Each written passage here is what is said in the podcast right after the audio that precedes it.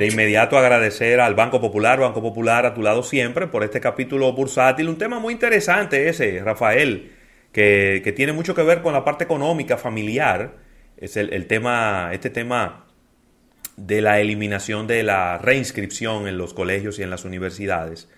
Y, yo no sé por qué nosotros tenemos esa, esa costumbre, esa aprehensión, como de, como de siempre andar por las ramas. Es decir, nadie se ha preocupado por categorizar los colegios de la República Dominicana. Entonces, un colegio que es una casa acondicionada para recibir niños, te cobra lo mismo que un colegio con un plantel, con un una infraestructura. Con, un multi. Con, un polideportivo que, que tiene aulas, que tiene aire acondicionado. Lockers. Que tiene lockers, que tiene profesores eh, con niveles de maestría y de doctorado. Entonces nosotros estamos preocupados de que por si nos van a cobrar la reinscripción. Teniendo modelos de éxito hasta a nivel internacional, como el caso de los hoteles Claro, que, nosotros tenemos hoteles de clase mundial clasificados por estrellas y no ha ido muy bien con eso. Y, las eso, estrellas... y eso funciona de maravilla. Un, hotel que tiene piscina, que tiene ah. business center, que tiene esto, son cinco estrellas. Entonces lo que hay que hacer es categorizar los colegios. Van a eliminar la reinscripción y ese, ese monto lo, el colegio lo va a buscar por otro lado, señores. No estamos yendo por la rama. Nos están entreteniendo con un caramelo envenenado. Nos están entreteniendo con un caramelo envenenado. Eso no tiene mayores implicaciones. ¿Cuánto cuesta la reinscripción de un colegio? ¿Mil pesos? ¿Dos mil pesos? ¿Tres mil pesos? Un colegio que cuesta 200 mil pesos al año, te le van a bajar dos mil pesos. Uno te lo cobran en dólares. Y eso, no, la, mayoría de los colegios bilingües de este país o los colegios que son en inglés están cobrando en dólares. Entonces, no, lo que tenemos que hacer es, señores, abogar por una regulación de la tarifa de los colegios.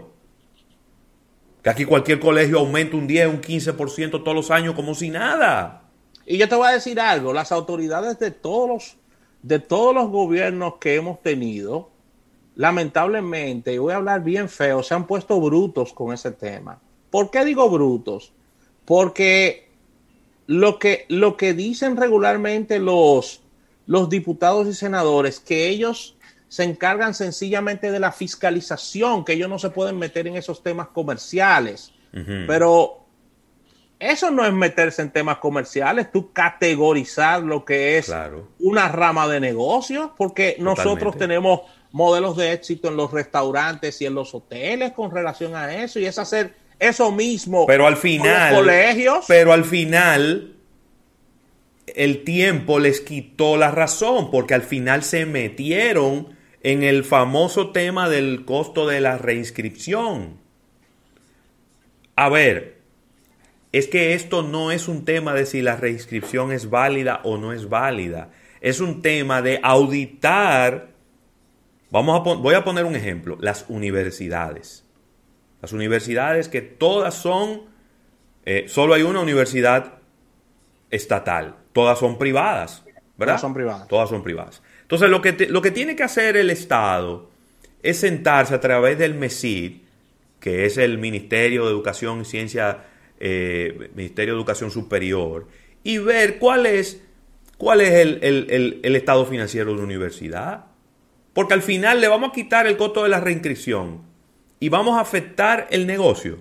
¿Qué va a hacer la universidad? La universidad nada más tiene dos opciones. O sube el crédito educativo o baja la calidad de lo que está, de lo que está enseñando. Sí. Porque ¿de dónde va a sacar el dinero? Es un producto, señores. Es un producto. Y a la, todas las universidades privadas de la República Dominicana el Estado le da un subsidio. Entonces, nos estamos dispersando con disparates. me le van a bajar dos mil pesos al año a lo que yo pago del colegio, yo de verdad ese pleito yo no lo hubiera echado. Por dos mil pesos. Yo voy a discutir por dos mil pesos.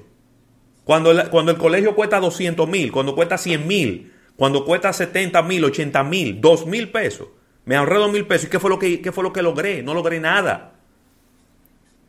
No logré nada. Eso es como el que le van a atracar y se va a los puños con el atracador y al final no lo atracan, ¿verdad?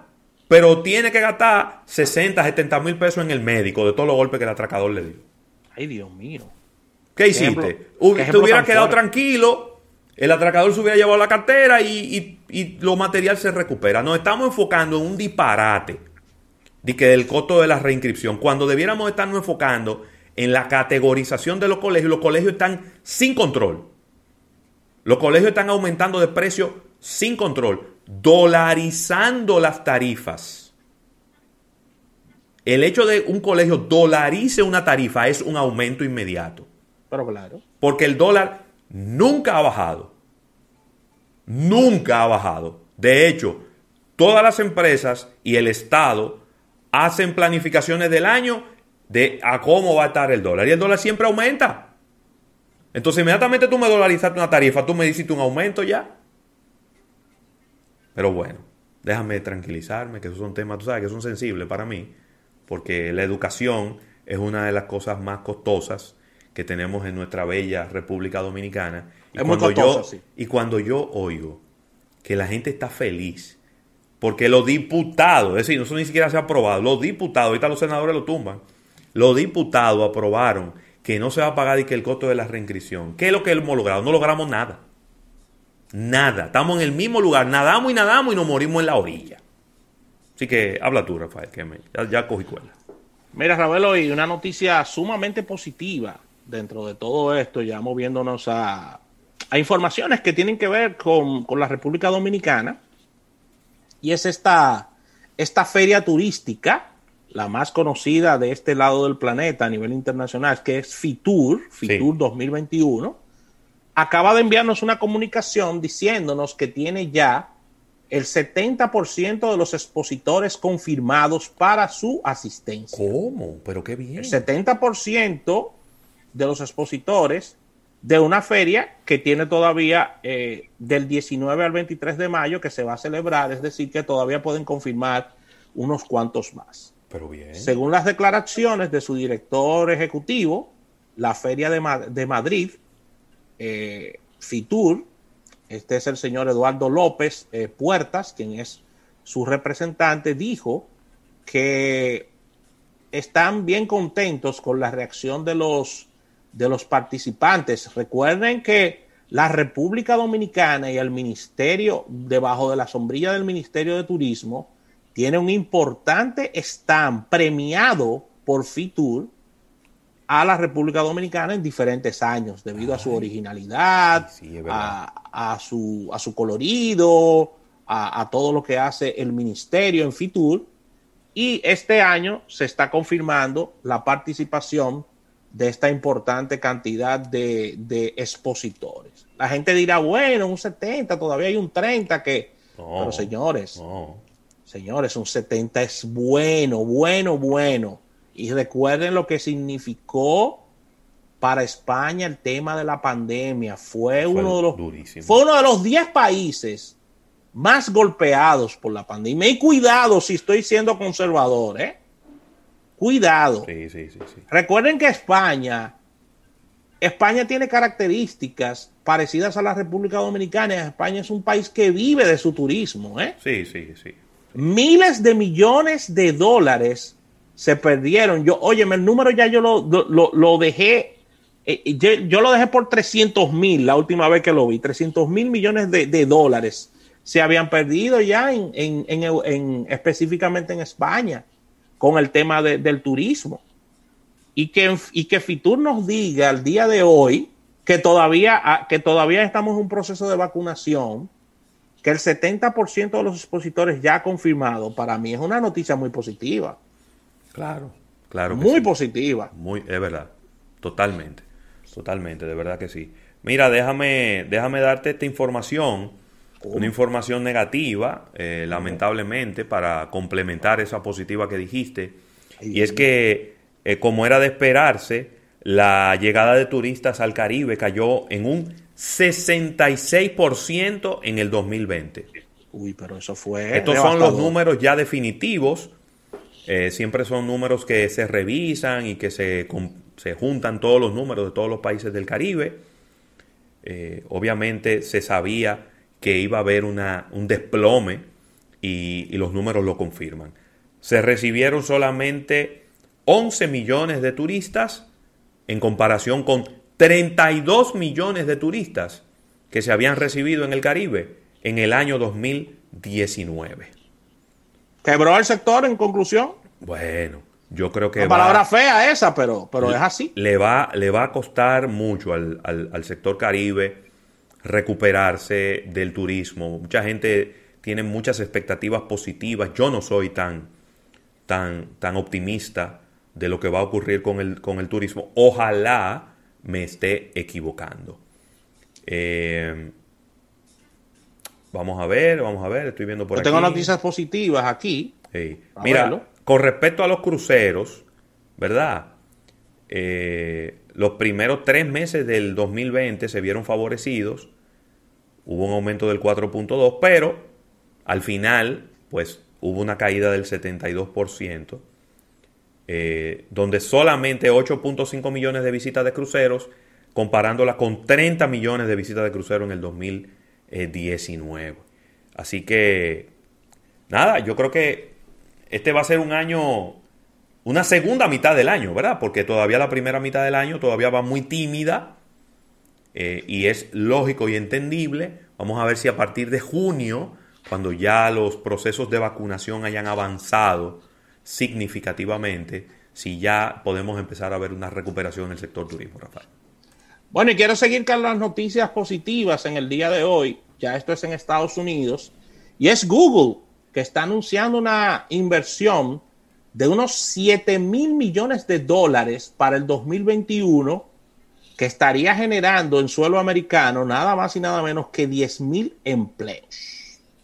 La inversión implicaría la expansión de la compañía en 19 estados de los Estados Unidos. Wow. Google está informando que estaría realizando un aumento de unos 5.863 millones de euros, es decir, unos 7.000 millones de dólares, en temas de oficinas, centros de datos, eh, eh, también lugares para crear eh, contenidos, también centros de servicio de Google, y esto generaría nada más y nada menos que 10.000 empleos que estarían diseminados por varios estados, por 19 específicamente de los Estados Unidos. Esto fue informado eh, en el día de hoy por eh, Sondar Pichai, quien es el CEO de Alphabet, es decir, delegado de Google, es la cabeza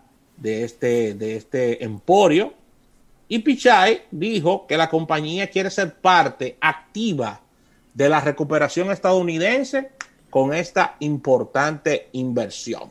Así que ahí está. Eh, estamos hablando que ya para el 2022 ellos estarían completando una inversión de 10 mil millones de dólares en Estados Unidos para el tema de oficinas y centros de datos. Mira, y tengo la mejor. 26, estados tiene, tiene presencia Google en todo Estados Unidos. Son buenos, son buenos. Son buenos. La mitad, pues son 50. Exactamente. 50 estados más el Distrito de Columbia. Mira, Rafael, y la mejor noticia del día de hoy te la voy a dar. Ay, por fin, por fin, por fin se abrieron las ventanas. Ah, ¿no? 3 dólares con 55 centavos bajó el petróleo el día de hoy. ¿Oíste, Hito? No, Hito dirá que él tiene varias semanas. Mira, por eso ¿Congelando? ¿Tiene dos semanas consecutivas congelando? No, congelando, exacto, congelando. Congelando pero, los precios. Pero acuérdate que antes congelaban, pero ahora no es una congelación pura y simple. Ajá, explícame eso desde el punto de vista de refrigeración. Se llama, estamos asumiendo, ¿Cómo? claro, es así que dicen la nota de prensa ahora, Asumiendo el frío. que el Estado asumió que si yo cuántos millones. Uh, Por eso es que yo decía que a mí no me gustaba eso. Que lo- los precios que sean, con la fórmula que es, lamentablemente hay que transparentarlo. Porque esa es la realidad del mercado. Bueno, pues el petróleo, Rafael, baja 3 dólares con 55 centavos. Eso Eso, es un 5.5% de caída. ¿Y, Y ahora está en 61 dólares con 5 centavos. Ese es el precio del crudo ligero de Texas en este preciso momento. Ya lo habíamos no dicho. ¿No hay explicaciones del por qué o hay que preguntarle a Eriden? No, eh, ya yo la. Bueno, las explicaciones están ahí. Recuérdate que la vacunación en Europa hubo prácticamente que suspenderla. Porque la vacuna de AstraZeneca presentaba. Eh, a- bueno, estaba en un proceso de investigación. Bueno, ya Francia dijo que le dieran para adelante. Claro. menos Francia. Pero eso lo dijeron hoy. Sí. Pero eso tenía, te- eso tenía una semana detenido. Detenido, sí, sí. sí. Entonces, las bueno, Italia entró en un tercer, eh, un tercer encierro, un tercer confinamiento. Sí. Es decir, que las expectativas positivas que habían con la vacunación se frenaron. Se frenaron. Y eso hizo que el consumo de combustible o las expectativas de consumo de combustible fueran mucho menores de las que se estimaban. Entonces, ahí está una baja muy sustancial de 3 dólares y medio en el precio del petróleo para este día de hoy. Vamos a ver si eso se sostiene en el tiempo o si de inmediato vuelve después de que ya todo esto se ha ido, vamos a decir que recuperando. Aunque yo te voy a decir algo, el que la Organización Mundial de la Salud diga que esa vacuna es buena, eso no necesariamente es una buena noticia. Acuérdate que la Organización Mundial de la Salud no goza de la mejor reputación. Bueno, en el, caso, Lamentablemente. en el caso de este lado del planeta, de este lado, yo me llevo de lo que diga la F, la Food Drug Administration. Bueno, lo que pasa es, yo te voy a dar una mala noticia. Las dos vacunas que están viniendo aquí de China, ninguna de las dos están aprobadas en los Estados Unidos. No, pero, pero yo tengo tranquilidad porque esas vacunas la pusieron muchísimo chino y siguen hablando en chino. Tú sabes Pero que, es verdad. tú sabes es que- verdad. Tú sabes que van a estar viniendo dos vacunas de China. Hay una, una son hay 50 mil vacunas que se llaman Sinopharm. Y hay creo que un millón de vacunas que se compraron que son de la Sinovac. Extrañamente, las que nos regalaron, según los datos que pude investigar, ¿verdad? Tienen un porcentaje de efectividad muchísimo más alto que las que compramos. Las que compramos no tienen ese, esos grados de efectividad eh, tan altos. Pero bueno. Así que despedimos esta sección en lo que tú tomas esa llamada. Agradecer este capítulo bursátil a nuestros amigos del Banco Popular, Banco Popular, a tu lado siempre. Y luego del break vamos a hablar con Eriden Estrella, Ravelo, porque Rusia y Estados Unidos han calentado la geopolítica en todo el planeta.